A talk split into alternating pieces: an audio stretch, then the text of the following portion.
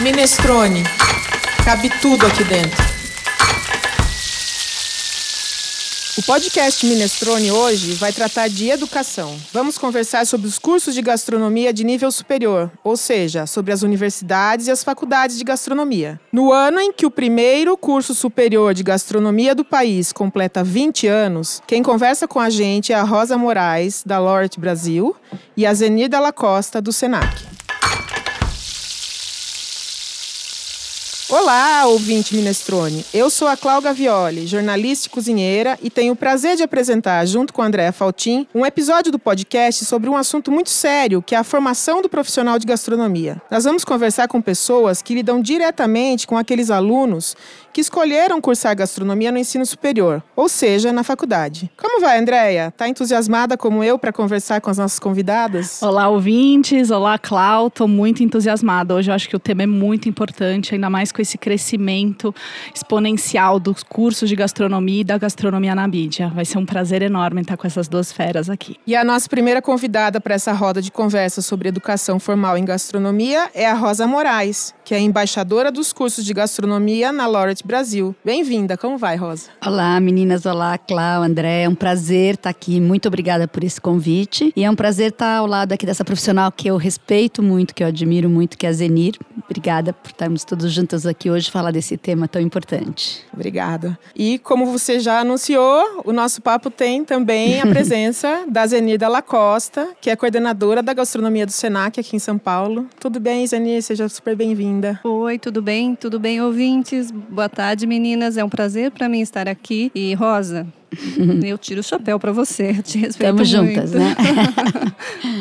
Bom, como os ouvintes já sabem, a proposta dos podcasts Minestrone é abrir uma roda de conversa, bater um bom papo sobre todo tipo de assunto que se refere à gastronomia. Por isso, a gente define um tema e vai em busca de pesquisa sobre o conteúdo que a gente escolheu. A gente quer que a conversa seja validada pelo conteúdo que a gente pesquisa. Então, eu vou pedir para a Andrea nos dar alguns números e dados sobre os cursos de graduação de gastronomia no Brasil, que ela tem alguns dados do MEC, que a gente conseguiu na Infood, né? Isso mesmo. É, são dados do censo de 2017, os dados do censo de 2018, que seria mais atual, ainda não foram liberados. Então são com esses dados que a gente vai falar um pouquinho hoje aqui para vocês. Eu fiquei impressionada com a quantidade de instituições de gastronomia, de cursos de gastronomia no Brasil. Os dados que a gente vai falar é no Brasil como um todo. É, são 177 instituições e a gente vê um número muito maior de privadas do que de públicas. E a gente também observa um crescimento. Então, em 2015 eram 146 e em 2016 já eram 169. É, outro dado que aumenta ainda mais, que cresce cada vez mais, é o número de matrículas. Então, em 2017, foram 30, em torno de 30 mil é, alunos ingressantes nos cursos matriculados. Mas um número que eu achei também muito interessante, que também em 2017, um número que concluiu foi em torno de 7 mil alunos. Então, a gente vê um maior número de matrículas do que o número de conclusão. Em 2017, a gente teria uma oferta de 80 mil vagas para o período, né, para o início é, desse período. São números impressionantes, não? Opa. 80 mil novos alunos. Não, vagas, né? Ah, 80 vagas no, no é. geral. É, de quem já está cursando, inclusive. 30 Ah. mil, certo? Exato. É. Mas são números muito grandes. Mas são números de vagas abertas e matriculados? 30 mil seriam matriculados, Muito 80 grande, né? mil vagas abertas. Antes de tudo, eu vou fazer uma pergunta para Rosa, que eu acho que todo mundo que ouve o Minestrone gostaria de saber. Por que que você decidiu, há 20 anos, trazer um curso de gastronomia, um curso superior de gastronomia para o Brasil? É, você, foi, você é visionária. A gente que te conhece, que acompanha a sua carreira, sabe que você é. Mas é, você tinha ideia de que ia acontecer esse boom? Na verdade, eu fui no momento, há 20 anos atrás, eu implantei. O visionário foi o então reitor da Embi Morumbi, o professor Gabriel Mário Rodrigues, e a filha dele, Ângela Rodrigues, que, trouxe, que tiveram a ideia. A Embi Morumbi, que foi onde a gente plantou o primeiro curso, sempre foi muito inovadora. Foi o primeiro curso de aviação civil, o primeiro curso. Não foi o primeiro de moda, mas um curso de moda muito avançado, primeiro curso de quiropraxia, primeira faculdade de turismo do Brasil e das Américas, pelo que se tem um levantamento. E ele veio com essa ideia de fazer uma, um curso de gastronomia. E eu morava nos Estados Unidos nessa época e eu escrevia para as revistas, eu era correspondente internacional de algumas publicações aqui no Brasil, incluindo principalmente da Gula, que era uma revista muito forte na época. E, e na verdade, isso antes de 2004, em, dos anos 90. E ela foi me visitar nos Estados Unidos, viu que eu estava entusiasmada, estudando muito, estudando muito, visitando todas as escolas, escrevendo muito sobre gastronomia. Ela falou: Uau, meu pai tem uma, quer abrir o curso, você que vai abrir. E eu falei, como assim? Eu moro aqui nos Estados Unidos, eu nunca trabalhei na academia. Ela falou, é você. Então eu brinco que é, o nome dela é Angela, eu brinco que o nome dela é Angel para mim. De, ah, foi meu anjo que, que confiou. E aí sim, aí eu tive, fui atrás da, das melhores, da melhor, uh, na época, a melhor escola dos Estados Unidos é o Culinary Institute of America, que tinha um, já um convênio com o Senac. Então fui ver outras escolas, eu achei uma escola na Califórnia que chamava-se California California Culinary Academy, que deram todo o suporte, que deu todo o suporte pra gente de currículo, de construção de cozinhas, que não é uma cozinha qualquer, você tinha que pensar como vai ser uma cozinha pedagógica, construção de currículo. E o mais importante, eles deram toda um uma assessoria pra gente em treinamento de professores. Porque não é porque você é um bom chefe que você sabe um, ser um bom professor. Então isso foi bem bacana. Então eu, eu na verdade, eu implantei e depois, depois inovei também bastante. Mas essa foi, foi a ideia do, de um visionário que é o professor Gabriel. Que delícia. Sorte nossa, né? Sorte nossa de todos os professores e alunos.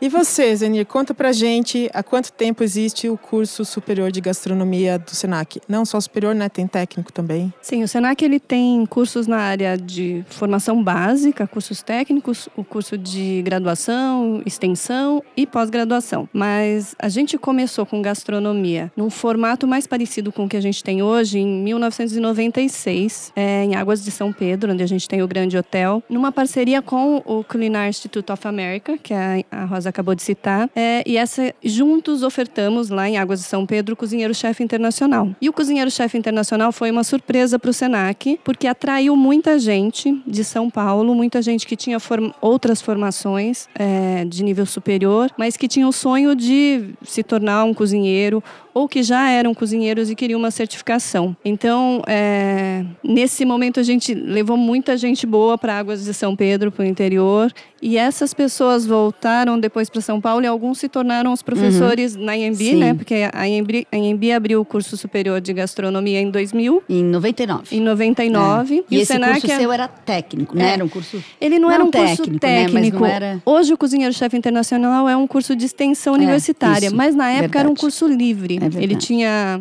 2.400 horas. É, ele tinha quase que a grade que a gente tem hoje na graduação, mais focado na prática. É, e aí observou-se que tinha essa demanda de pessoas com condições de fazer o nível superior. É, a IMB abriu o curso de graduação, o Senac pensou, vamos Vamos entrar lá. nessa onda também, né? A gente já tinha o curso superior de, na área de turismo e hotelaria, então foi quando a instituição resolveu implantar o curso superior de gastronomia. É, de 2000 até hoje, a gente já formou muita gente muito boa para o mercado, né? Tanto o Senac sim, quanto a Embi Morumbi e outras instituições, é. a gente vê o tanto, o quanto mudou no mercado de gastronomia do Brasil é esse tipo As de formação. Sem dúvida. É muito interessante, né? Que você falou muito de um perfil mais profissional, pessoas que já trabalhavam no mercado, pessoas que talvez queriam complementar a, a formação vindo para a gastronomia.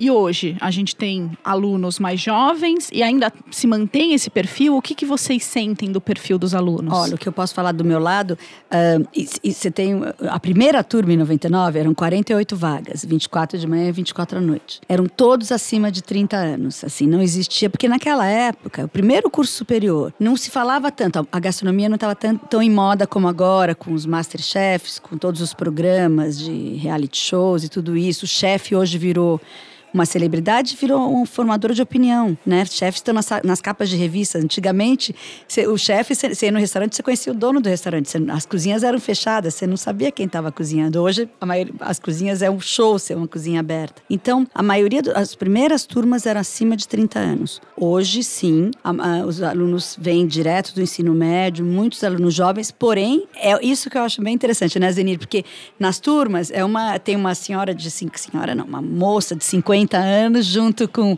com. Às vezes eles têm que cozinhar em duplas, então formam turmas muito interessantes, porque ainda é um curso que tem uma idade, tem idade variada, que é bem interessante. É, né? no Senac a gente identifica esses dois grupos distintos. Então, nas turmas da noite, a gente tem o pessoal mais velho, também já formados, que trabalham, querem mudar de área, mudar de vida ou realizar um sonho fazendo gastronomia. Temos alunos egressos do ensino médio também, mas poucos. Nas turmas da manhã e da tarde, aí a gente tem. É, na grande maioria, egressos do ensino médio, mas também, também, temos pessoas que conseguem, que são donos de empresas que conseguem mexer nos seus horários de trabalho para fazer o curso. Horário da manhã e da noite eu posso dizer que a gente tem um pouco mais de pessoas maduras, uhum. né? Ou assim com mais de 30. Da tarde é predominantemente é, alunos bem jovens, mas é um público, são pessoas com expectativas diferentes, com objetivos diferentes que se entrosam que se complementam, bem, né? porque dentro da cozinha é um trabalho Exato. em conjunto,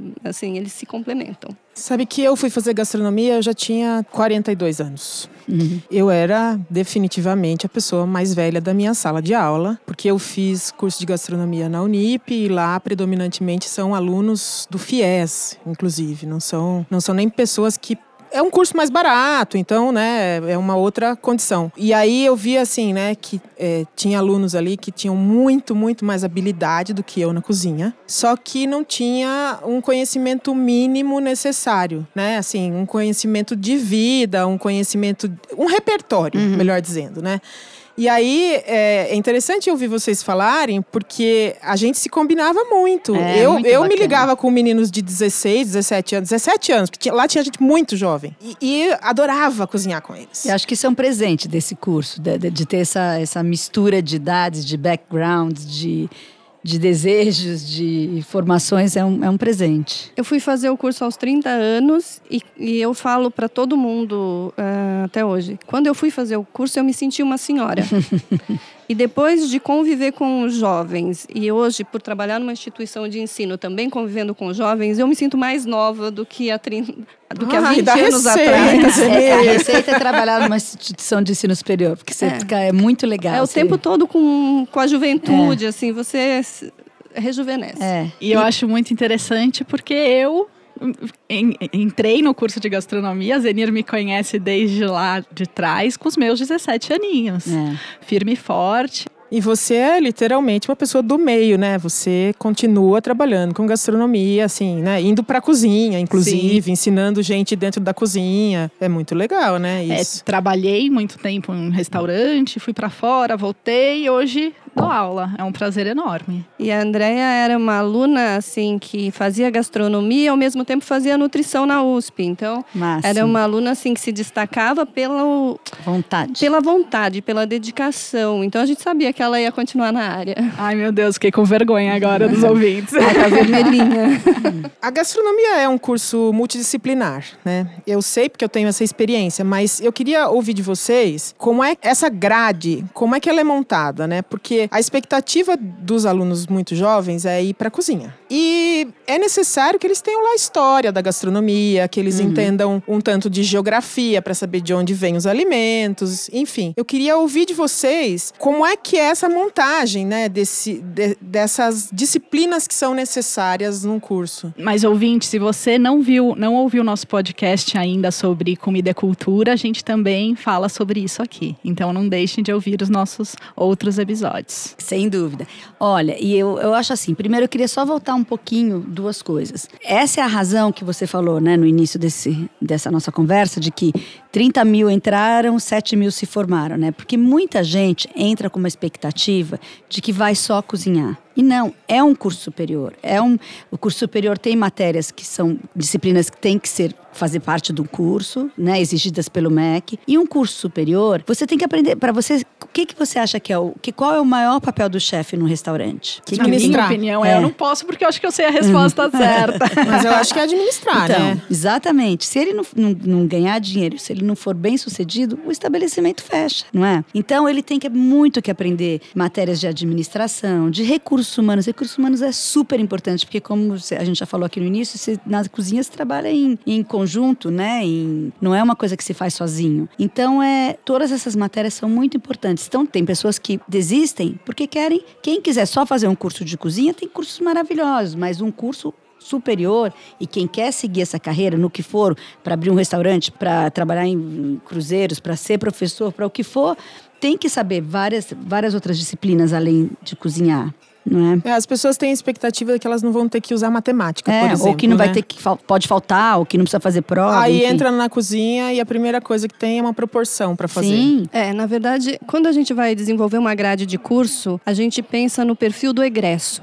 O que essa pessoa tem que sair da faculdade sabendo para atender a necessidade do mercado. Se você está estudando para alguma coisa, ou você quer ser um empreendedor ou funcionário de alguém e tem que dar resultado financeiro. É isso que a Rosa falou. E uma das coisas que os alunos reclamam bastante é que no curso superior a gente tem regras. Então não dá para cozinhar com uma taça de vinho na mão, como se estivesse em casa cozinhando para amigos, né? É, isso é causa da desistência. Por isso, acho que as boas instituições de ensino superior, quando a gente vai receber os candidatos, a gente explica o curso, Sim. explica que tem regras, que ele. Tem que estar presente em 75% das aulas, que isso é uma norma do MEC, que ele tem que usar uniforme, que ele vai ter que seguir as regras da vigilância sanitária, porque dentro da faculdade o aluno não pode estar de barba, Não a pode usar gente tem- esmalte. não pode usar esmalte, maquiagem. A gente tem que seguir regras que ele deveria seguir depois no mercado. Nem sempre no mercado Uhum. É. essas regras são Uma tão das rígidas, regras, né? né, Zenira, é não usar barba. Mas eles falam, mas aquele chefe super conhecido usa barba. Eu falo, mas ele já é chefe do restaurante dele. Por enquanto, você tem que seguir as regras. Se você for dono do seu estabelecimento e quiser, não é? É, Essa é a resposta que eu dou sempre para os meus.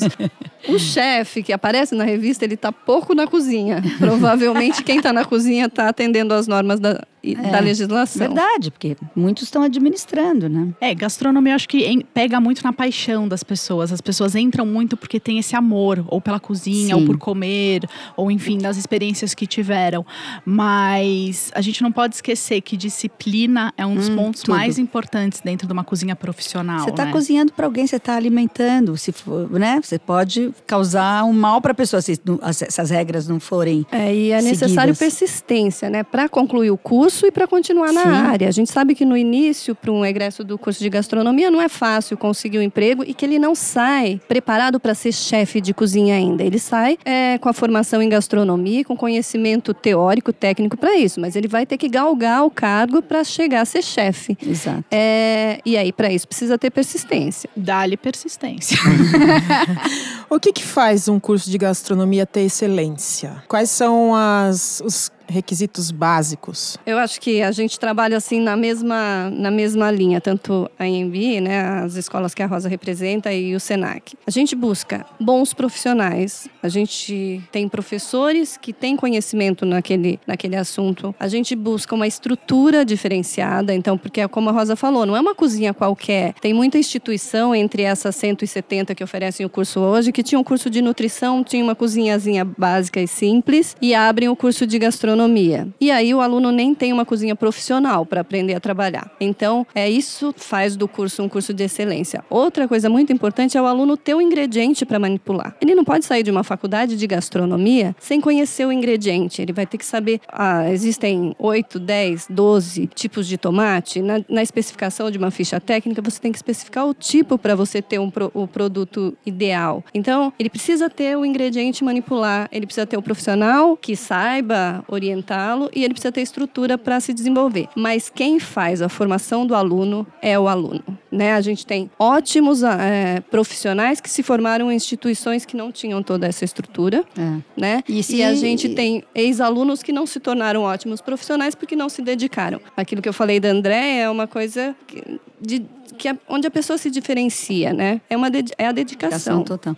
E, tem- e esse é um curso que as pessoas às vezes falam, é caro, mas tem todo, né, né Zenir, um backstage que ninguém entende, porque são as compras, é a separação dos alimentos, é a montagem das, das aulas, são é, a limpeza. A gente, a gente acaba a aula da noite às 11 da noite, às 10 da noite, dia, a manhã Tem seguinte às limpeza. 7 da manhã tem que estar montada para a turma da manhã. Então é um curso que não é que a gente brinca que é giz, lousa e saliva, né? Que são, não, nada contra, mas é um curso que requer que é, Muito Precisa de investimento, laboratório, né? é, É, é, e laboratório e material humano que está ali. A montagem é. de, um, de um laboratório, de uma sala de aula para gastronomia, ela é muito cara. Porque É. a gente pensa que um forno combinado de, de boa qualidade custa em torno de 50 a 70 mil reais. A gente tem que disponibilizar todo o restante né, do- dos equipamentos. Então, louça, equipamentos, espaço físico que é grande, espaço físico para almoxarifado, para comprador. É uma estrutura muito maior do que qualquer sala de As aula. câmaras frias, armazenamento, de tudo. É, é uma grande estrutura fazer. É um investimento pesado. É.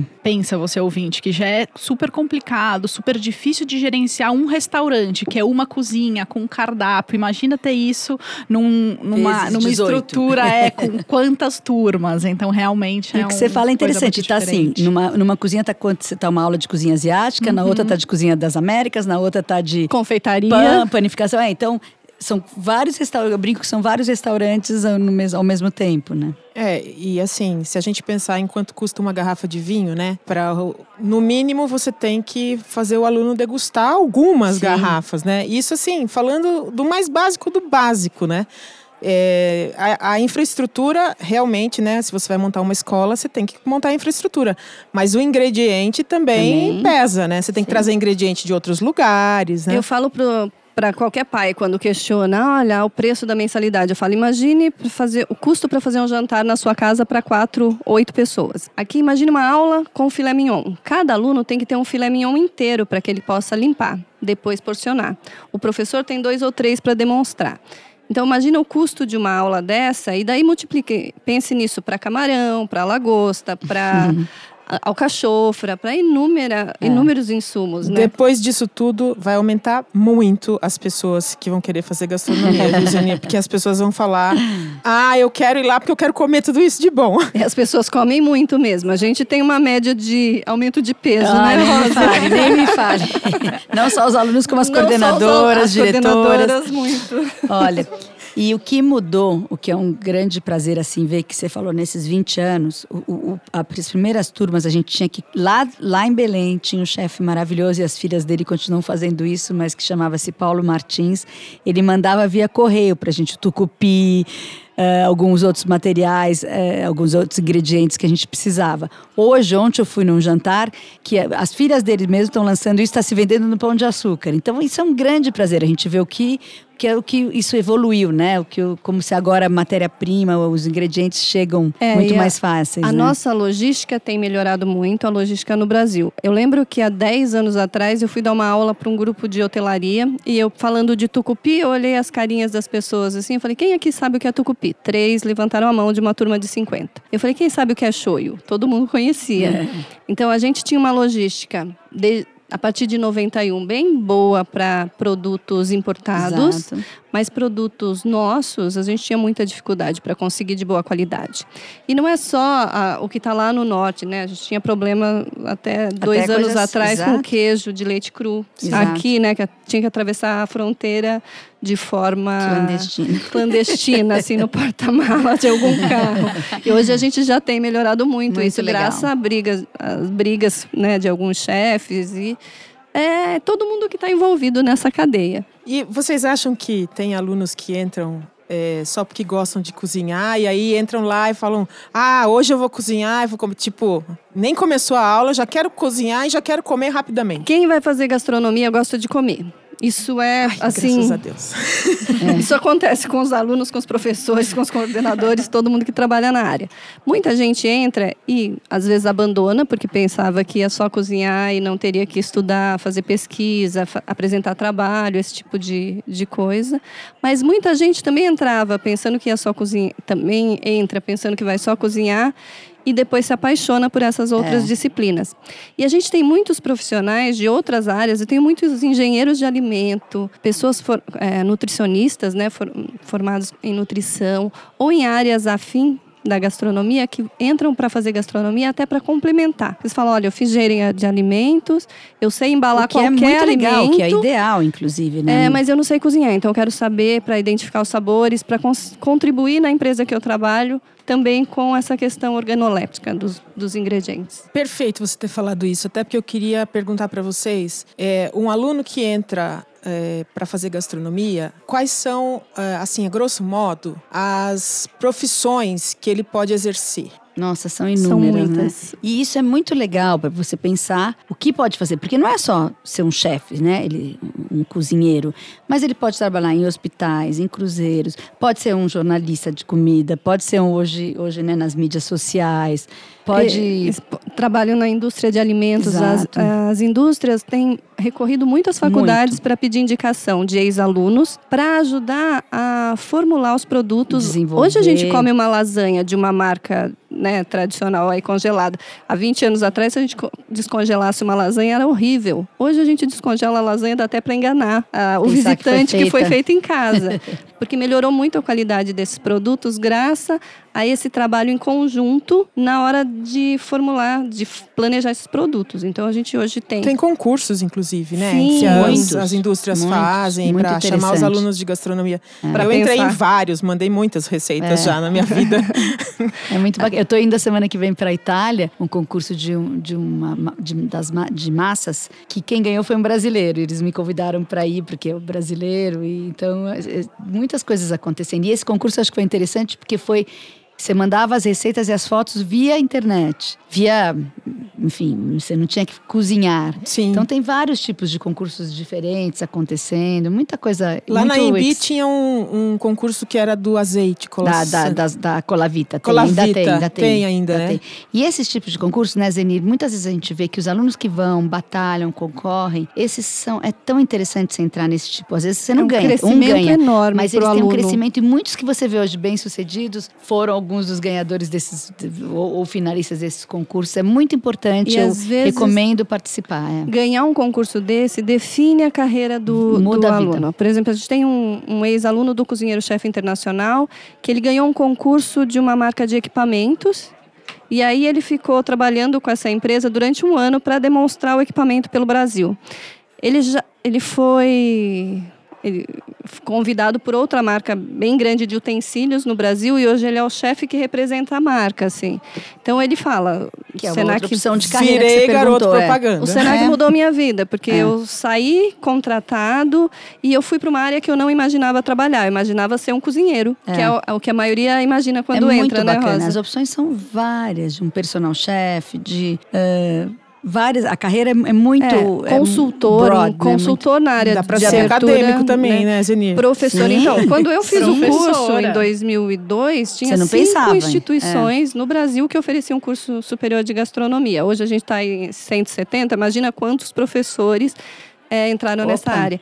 E eu entrei para fazer o curso de gastronomia porque eu gostava de cozinhar para os meus amigos. Eu queria voltar a estudar, passei no vestibular na Unicamp para enfermagem e eu fui conhecer o Senac. Eu, ah, quando abriram as portas da cozinha, Se eu vi encantou. aquele monte de equipamento e utensílio, eu fiquei arrepiada, saí de lá, falei, eu já era casada, falei pro meu marido, não vou fazer mais é, enfermagem. Aí ele falou, como não? Unicamp, não sei o quê, olha a instituição que você está deixando. Eu falei, eu vou fazer gastronomia. Mas Ai, foi uma que legal. paixão de ver o, o espaço. Avassaladora. Avassaladora. Eu mudei para Águas de São Pedro, com marido, filho, mudei a vida. É mesmo, Zenir, eu sabia disso. E eh, sabe quando você pensa, sabe, o melhor momento da minha vida, um momento crucial, assim, foi a hora que abriram aquela porta de cozinha e eu vi a cozinha, porque me apaixonei. Ai, é lindo. Eu, um pouquinho lindo. mais velha, fui eu não fiz a graduação em gastronomia, porque já era um pouquinho mais velha, mas eu fiz a pós-graduação na Embi e foi incrível. Hoje mesmo eu estava agora no, no supermercado e encontrei o marido de uma ex-colega.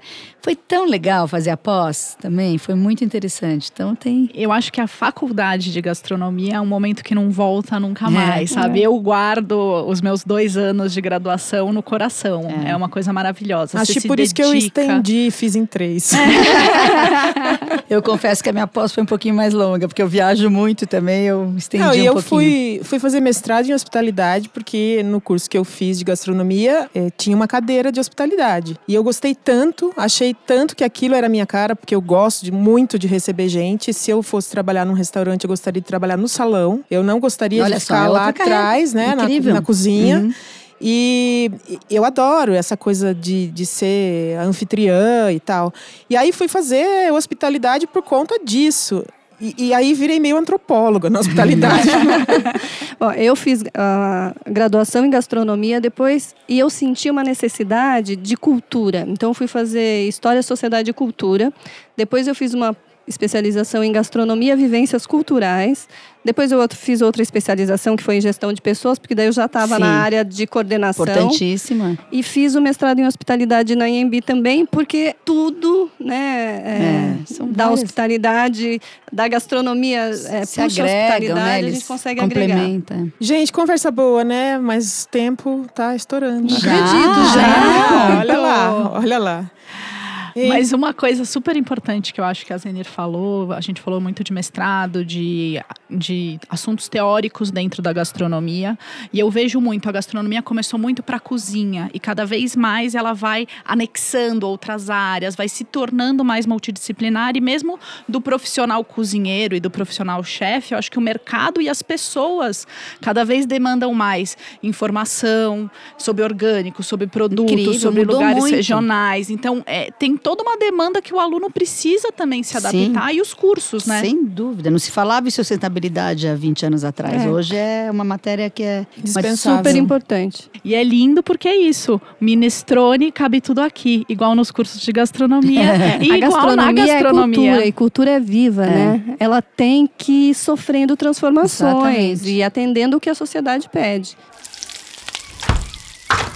Para você que nos ouve, acesse a nossa plataforma na internet, minestrone.com.br, onde você vai encontrar informações sobre os nossos outros podcasts e se cadastre. Cadastre-se no site para receber todas as informações, os outros podcasts. Os que são lançados vão chegar imediatamente em você. Mas se preferir, também assine o podcast no Spotify, no Deezer, no Podbean, no iTunes, no Google Podcasts. Os episódios do Minestrone estão em todos os lugares, nos, em todos os que a gente conseguiu conhecer. Acesse ouça os bate-papos sobre gastronomia que são sempre deliciosos e recheados de informação de boa qualidade. No Minestrone cabe tudo. A gastronomia é amplamente tratada. Agora, para a gente concluir, em todo episódio a gente pede aos convidados que nos deem dicas. Tem que ser uma dica de gastronomia, mas pode ser qualquer coisa. Pode ser um restaurante, uma técnica, uma receita, um lugar, um, um filme, um disco, uma música, o que for. Rosa. Olha, o que eu penso em falar, porque eu acho que complementa um pouquinho o nosso papo aqui, porque realmente os cursos são muito rápidos, né, de gastronomia. E o que eu falo para os alunos sempre que eu posso, falar assim, esses dois anos vão voar. Então aproveite, porque olha, quando a gente começou há 20 anos atrás, não existia livro técnico em português. Eu trouxe, eu contrabandeei na mala os 48 livros, mais dois, eu trouxe 50 livros para os dois professores na mala, porque não existia. Hoje, o próprio Senac tem uma editora maravilhosa. A infinidade de livros que tem. Existe um caderno é, no, num dos maiores jornais do Brasil, o Paladar, que semanalmente sai sobre gastronomia. Ah, o Estado de São Paulo, aos fins de semana, tem o guia. A Folha tem é, também. Comida, né? É, então, é, um, comida, exatamente. Então tem muita, muita coisa. Então, a dica que eu dou é leia, leia, se delicie, porque lá tem, em todas essas publicações, fala o que está acontecendo. Tem, toda semana tem festival, tem pessoal cozinhando na cozinha do outro, chefes internacionais. Agora, dia 3 de dezembro, vai ter o Gelinás, que é um, é um, um uma, um, uma noite de gastronomia muito interessante que acontece cada ano. Ou um chefe vem cozinhar no Brasil e do Brasil vai cozinhar fora. Esse ano o chefe vai ficar no Brasil, mas vai ter que é, cozinhar uma receita de um outro chefe. Enfim, tem muita coisa bacana, excitante acontecendo. Então, se informem, leiam, que tem muita coisa bacana. Você, Zenish? Bom, eu, como a gente está falando de gastronomia, vou puxar a brasa para minha sardinha. Uhum. Eu lancei um livro de gastronomia, falando em sustentabilidade, Oi. que a Rosa falou agora, que chama-se Cozinhando com Economia, cardápios, receitas e listas de compra para as quatro estações. Então, o livro trabalha... Tenho. Você já tem! É, pega o autógrafo agora. então, o livro trabalha é, a questão de sustentabilidade por conta da sazonalidade sazonalidade, né? E a gente elaborou cardápios para a semana inteira. Então tem uma semana de uh, o cardápio da semana inteira do café da manhã ao jantar de cada estação do ano para facilitar a vida uh, de quem não cozinha muito. A ideia é levar as pessoas de volta para a cozinha, uh, porque a gente sabe que a maioria dos problemas de saúde é, são por conta das pessoas não estarem cozinhando mais. Então é uma relação de economia e Bem-estar. de bem-estar e de Saudabilidade. saudabilidade, sustentabilidade que De alegria. De né? amor. é, cozinhar é amor, De né, tudo. gente? Andréia, você tem dica hoje? Ah, não vale, né? Porque eu ia dar, eu ia puxar a sardinha da Zenir e ela não deixou. Então, ah, puxei. Mas eu vou fazer uma inquietação, igual eu fiz em outro episódio, falando cozinhem. Tirem o sábado de noite, chamem quatro amigos e façam a coisa mais simples que vocês queiram fazer. Pode ser um macarrão na manteiga, Delícia. com um vinhozinho, um bom queijo parmesão ou uns da canastra. Uhum. E já é maravilhoso. Tenham essa experiência. Façam isso esse final de semana. Eu também tenho uma dica. É, eu venho procurando é, aprender nos últimos tempos tudo sobre podcast, sobre playlists. E aí eu descobri uma playlist que foi feita é, para um jantar com amigos. É uma playlist na, da Rádio Eldorado. Foram os profissionais do Caderno Paladar que escolheram as músicas. E é uma delícia. Então, entrem Oh. lá na- na- nas playlists do, da Rádio Eldorado, é 107 107.3, a Rádio Eldorado, e acessem a- essa playlist que é muito bacana. Que legal. É, juntem a minha dica com a da Clau, Cozinha e cozinhem escuta. ouvindo. Podem De- convidar a gente, né, Rosa? Opa, estaremos lá. Ai, gente, a gente fica por aqui. Se você gostou do nosso podcast, divulgue para os amigos, deixe um comentário, envie um WhatsApp, pode ser um áudio. Entre lá no minestrone.com.br, pegue o número disponível do WhatsApp. Não deixe de interagir com a gente, a gente quer saber a sua opinião. Muito obrigado a quem nos ouve pelo prestígio. Agradeço imensamente a vocês duas. É, como eu disse no, antes da gente começar, a gente estava tensa porque a gente estava aqui com duas pessoas que a gente respeita muito, conhece muito. Vocês talvez não nos conhecessem, mas a gente conhece muito bem Ah. vocês porque vocês são do meio e a gente tem esse é, para quem olhar, né? Isso é muito bacana. Nossa, eu agradeço Obrigada. muito pelo convite e pela gentileza. Eu tô sempre disposta a vir conversar com vocês. Adorei. Ah, foi muito rápido. Sim. Queremos mais. Vamos É chamá-las aí. Para mais temas. Obrigada. é isso aí, viu? obrigada. Até o próximo podcast Minestrone. Sucesso ao Minestrone. Obrigada.